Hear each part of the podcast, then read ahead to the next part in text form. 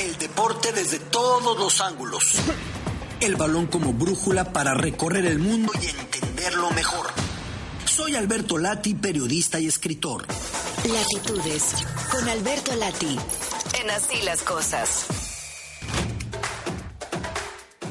Querido Beto Lati, arráncate.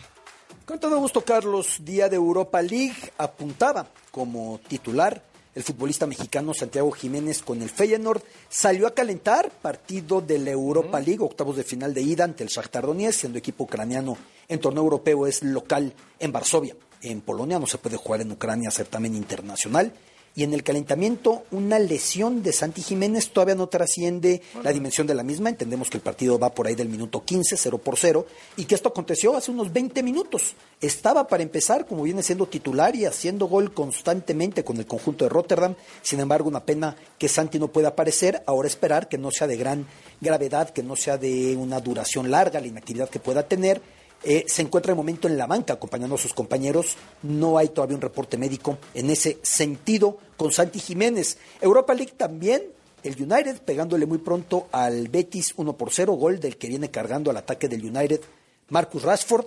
En la banca del Betis, Andrés Guardado en esta ocasión va a la banca en Old Trafford en esta Europa League. También Sevilla contra Fenerbahce. Está claro que todavía Jesús Manuel Corona, el tecatito, el mexicano, no está para iniciar. Más temprano el Arsenal empató en casa del Sporting. Ve lo que es el fútbol. El Sporting de Lisboa a 15 puntos de la cima de Portugal, cuarto clasificado, haciéndole partido y llevando al límite al Arsenal, que va como líder de la Liga Premier, también en este momento Juventus contra el Freiburg, el Friburgo de la Bundesliga, eso con la Europa League. Ayer tuvimos Conca Champions y otra vez los fantasmas, los demonios. El León hizo su tarea, sacó ventaja 1 por 0 frente al Tauro de Panamá. Sin embargo, el conjunto del Atlas se enfrenta al cuadro del Olimpia.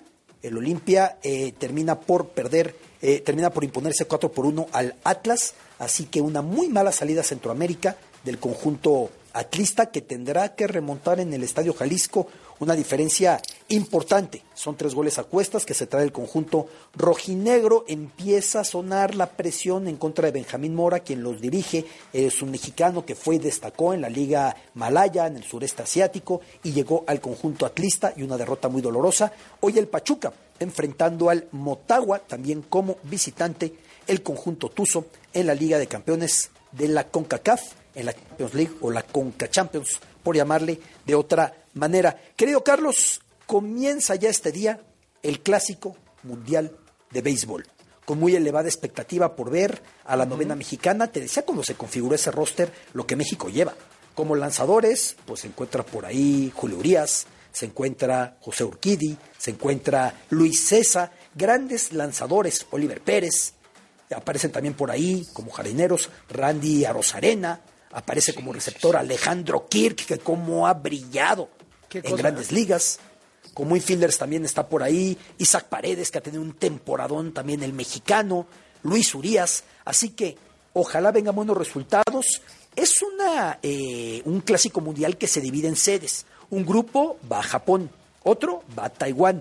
El de México va a Phoenix y en nuestro sector se encuentra Estados Unidos, obviamente de los favoritos, Colombia que tiene un buen equipo, Canadá y Gran Bretaña. México va a comenzar el día 11, es decir, en un par de jornadas, frente a Colombia y a partir de eso se va a ir desatando este clásico mundial de béisbol que, ¿cómo ha costado trabajo consolidar el equivalente beisbolero a lo que ha sido con ligas pequeñas, que ahí sí, ¿no? Hay una tradición tremenda, incluso con nuestros pequeños héroes, ¿no? Que en tantos momentos nos han dado la gran noticia.